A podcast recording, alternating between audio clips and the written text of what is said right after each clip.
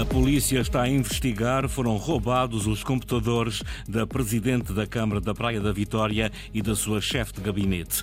Apenas os residentes nos Açores vão poder candidatar-se a deputados à Assembleia Regional. A decisão foi tomada hoje na Comissão de Aprofundamento da Autonomia. 70 surfistas participam a partir de amanhã no Ribeira Grande Pro. É a quarta etapa da Liga Mel, a principal do campeonato português. Amanhã conte com o céu muito nublado em todo o arquipélago, períodos de chuva em todas as ilhas, poderá ser forte e acompanhada de trovoadas, especialmente nas do grupo central. Temperaturas máximas previstas de 23 graus em Angra do Heroísmo, Santa Cruz das Flores e Ponta da Algada, 24 na Horta. Seguimos para as notícias da região, Jornal das 18, com o jornalista Sais Furtado.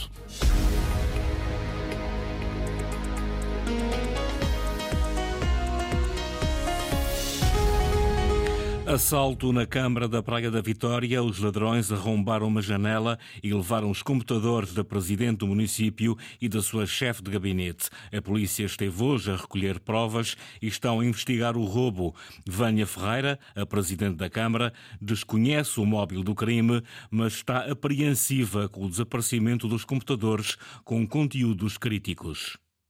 Houve um furto no município da Praia da Vitória. Eh, no período compreendido entre as nove da noite de ontem e as oito e meia da manhã de hoje, foi detectada a falta eh, de dois computadores, portanto, um computador pertencente à Presidente da Câmara e o computador da chefe de gabinete. Uh, além deste, de, destes dois computadores, um telemóvel que era usado em termos de, de, serviço, utilizado por uma colaboradora nossa, a minha, a minha secretária. Hoje, nossos computadores têm todo, toda a documentação e todo o material com o qual nós trabalhamos no nosso dia a dia, acesso às nossas plataformas de trabalho, portanto, tudo, tudo isso.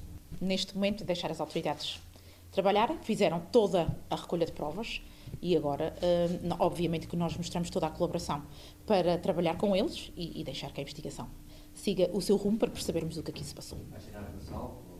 Sim, um arrombamento de uma janela e depois, posteriormente, a saída pela porta da cozinha. Vânia Ferreira, presidente do município da Praia da Vitória, os ladrões levaram-lhe o seu computador da Câmara, o da sua chefe de gabinete e o telemóvel da sua secretária pessoal. Na resposta a um requerimento pedido pelo Bloco de Esquerda, o Fundo de Apoio Municipal revela que não determinou qualquer medida a adotar pelo município da Praia da Vitória e que não acordaria qualquer medida que envolvesse reduções de pessoal. Para Alexandra Manes, coordenadora da Comissão de Ilha da Terceira do Bloco, perante esta resposta, os despedimentos na Praia Cultural foram uma opção do Executivo e defende a sua suspensão. Lília Almeida. Perante um processo que, no entender do Bloco, foi pouco transparente, o partido enviou um requerimento à Assembleia da República para saber o ponto de situação sobre o resgate financeiro da Câmara da Praia da Vitória. A resposta chegou esta semana e, segundo o FAM, o Fundo de Apoio Municipal, não deu qualquer indicação para proceder a despedimentos, nem tampouco a Câmara pediu um resgate financeiro, até porque, com as contas de 2021, a autarquia não cumpria os requisitos para aceder aos mecanismos de apoio apoio. É verdade que a Câmara fez uns contatos, nenhum de caráter vinculativo, atenção, nenhum de caráter vinculativo, ou seja, nenhum teve por parte do FAM uma indicação para proceder, seja o que for, e muito menos a despedimentos, que, aliás, em nenhuma das outras três situações que aconteceram em Portugal, o FAM indicou qualquer tipo de, de, de despedimentos. Portanto, é uma decisão unilateral da Câmara Municipal. E mais uma prova é que, até ao fecho das contas de 2021, a Câmara não cumpre os requisitos para tal resgate financeiro. Para Alexandra Manes, da Comissão de Ilha do Bloco de Esquerda, a Câmara optou pelo caminho mais fácil de expedir. Infelizmente, este Executivo partiu para a maneira mais fácil, que foi, por um lado, pressionar alguns dos trabalhadores da praia cultural para assinarem um acordo e por outro lado, fazer uh, os despedimentos para quem não quis assinar esse acordo. O Bloco defende a suspensão imediata do processo de despedimento. Deve ser parado imediatamente o processo de despedimentos, avaliar juridicamente aquilo que pode ser feito a esta altura de forma a precaver aquelas pessoas que já assinaram um acordo. Para o Bloco, se não havia acordo com a FAM, não há nada para cumprir. Contatada pela Antena Açores, Vânia Ferreira admite que foi feita a abordagem ao Fundo de Apoio Municipal e que a autarquia está neste momento a tomar as medidas para ter condições necessárias para aceder ao fundo, mas que era obrigatório reduzir despesa o Bloco de Esquerda pode dizer que esta não é uma imposição do Fundo, do, do fundo de Apoio Municipal, não é, mas é de reconhecimento do Fundo de Apoio Municipal o problema que nós temos no município da Praia da Vitória. Mas na resposta é possível ler que o Fundo de Apoio Municipal não acordaria qualquer medida que envolvesse a redução de pessoal. Foi uma decisão sua, a priori? Nós, eh, neste momento, ou tomaríamos a, decisão de uh, trabalhar no sentido de reduzir despesa, ou nós poríamos todos os funcionários da Cooperativa Praia Cultural em, em risco. O Bloco de Esquerda, quando eh, defende a suspensão dos, dos despedimentos está a pôr em risco todos os funcionários da cooperativa. Ou seja, só a partir destas contas agora fechadas de 2022 é que vão pedir a entrada para o FAM? É que temos condições de apresentar de forma clara e transparente a real situação do município da Praia da Vitória. Já com o reconhecimento de toda a dívida da autarquia e empresas municipais, a Câmara já cumpre os requisitos para pedir resgate financeiro. É quase certo um caso de legionela no aeroporto do Pico. No decurso de análises de rotina periódicas à qualidade da água, foi detectada no aeródromo do Pico uma situação pontual de não conformidade em área reservada e não acessível a passageiros, o que não, que não representa perigo para a saúde pública. A garantia foi dada em resposta escrita à Antena Açores pela SATA Aeródromos. A empresa explica que as análises foram efetuadas no âmbito das políticas internas e por forma a comprovar a qualidade da água nas infraestruturas aeroportuárias. De imediato foi acionado o protocolo de segurança determinado para o caso concreto e foram tomadas as medidas adequadas à situação. Recordo que a legionela é altamente contagiosa, transmite-se através da inalação da bactéria presente em aerossóis formados por partículas finas de água e provoca a chamada doença do legionário. A decisão foi hoje tomada na Comissão de Aprofundamento da Autonomia. Apenas os residentes nos Açores vão poder candidatar-se a deputados à Assembleia Regional. A decisão, no entanto, está ainda dependente da aprovação do Parlamento.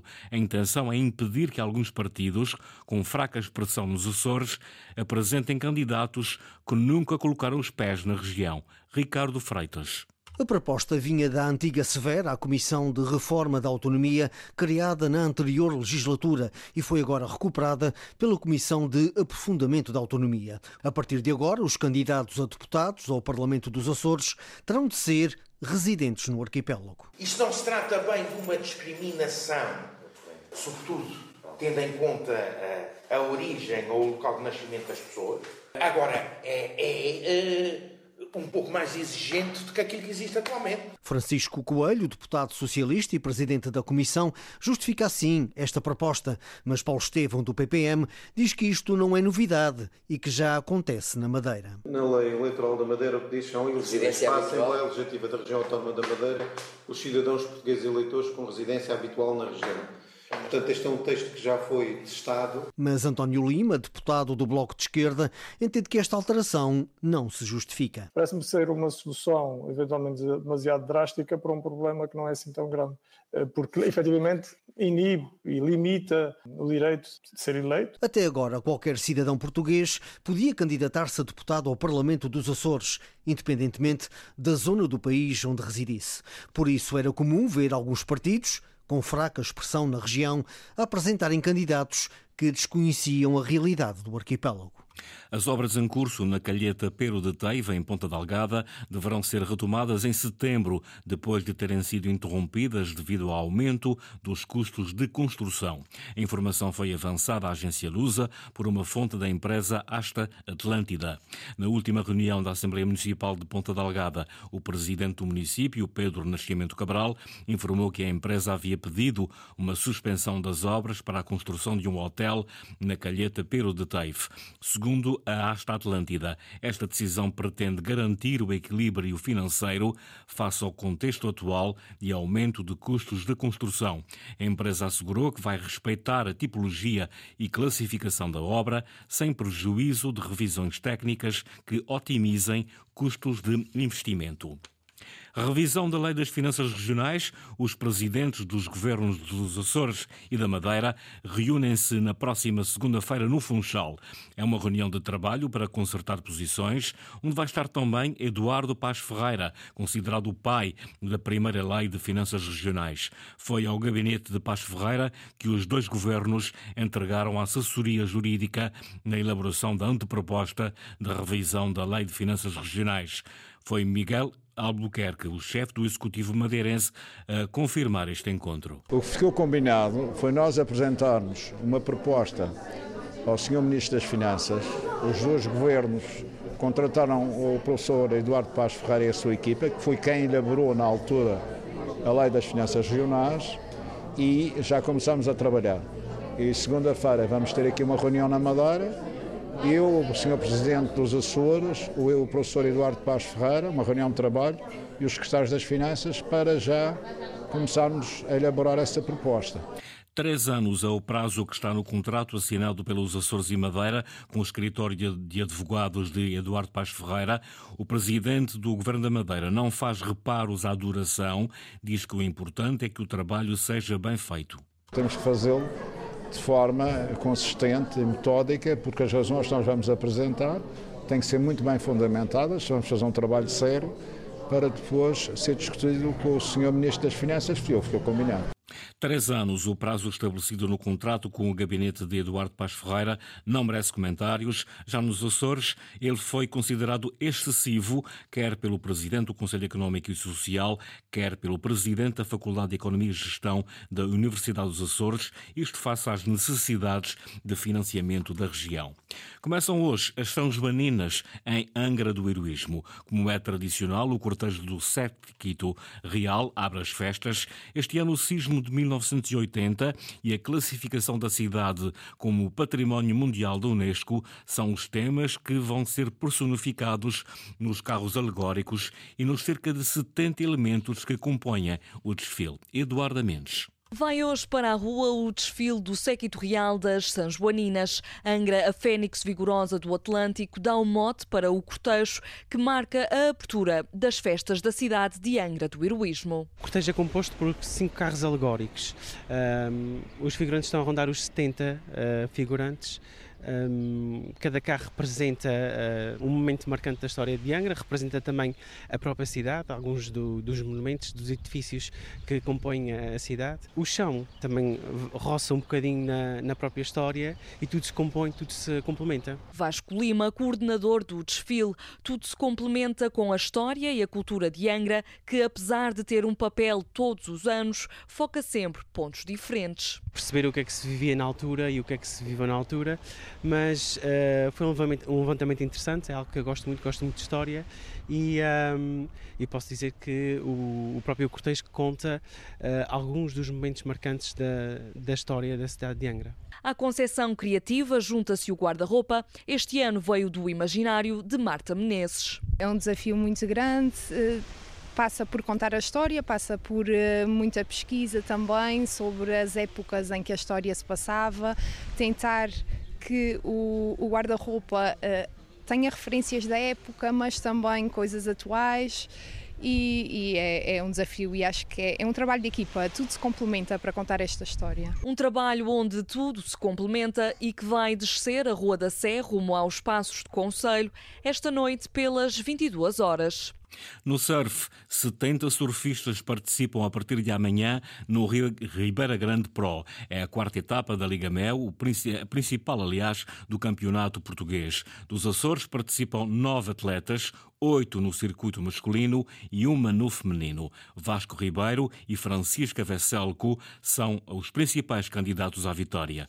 Gonçalo Cordeiro. Frederico Moraes e Teresa Bonvalu, vencedores da etapa açoriana do ano passado, são os grandes ausentes da edição deste ano do Ribeira Grande Pro, quarta e penúltima etapa da Liga Mel, primeira divisão do surf português. Vasco Ribeiro, pentacampeão nacional, lidera o ranking, seguido de Guilherme Ribeiro, campeão em título. Claro que uma vitória irá ajudar nesse objetivo e, e essa é, a razão pela qual estou aqui, para além de estar aqui para aproveitar os Açores e isso tudo, obviamente que a vitória é o, resultado, é o único resultado praticamente que interessa. Vasco Ribeiro quer sair dos Açores cada vez mais líder. 50 surfistas no quadro masculino, dos Açores são oito: Manuel Morgato, Guilherme Reis, Peter Elian, Martim Nunes, Gustavo Ferreira, Afonso Albergaria, Jacomo Correia e Francisco Benjamin. Benjamin, campeão dos Açores e que este ano está a fazer todo o circuito. Sim, tentou fazer a liga por completo, consegui a vaga através da prova na Caparica. A liga, acima de tudo, tem-me ajudado a evoluir muito o meu surf, mas não só, tem-me ajudado a evoluir também muito como pessoa. No circuito feminino, Maria Laura Teves é a única dos Açores, Gabriela Diniz e Francisca Vesselco partem para a prova no primeiro lugar do ranking e Carolina Mendes na terceira posição. Francisca Vesselco aponta a vitória na prova como principal objetivo. Eu acho que ganhar aqui seria um bom boost, mas eu acho que vai ser bastante disputado até Peniche e será em Peniche que se vai tudo decidir. Mas sem dúvida que o meu objetivo seria ganhar este campeonato e tentar ser campeã nacional. 19 atletas no circuito feminino e 50 nos homens que participam de sexta a domingo na penúltima etapa da Liga Mel, que vai ter como palco a Praia do Monte Verde, na Ribeira Grande, ilha de São Miguel, prova que poderá ditar os campeões nacionais de 2023. São 70 os surfistas que participam a partir de amanhã no Ribeira Grande Pro. Jornal das 18 com o jornalista Sais Furtado. Notícias em permanência em cores.rtp.pt e também no Facebook da Antena 1 Açores.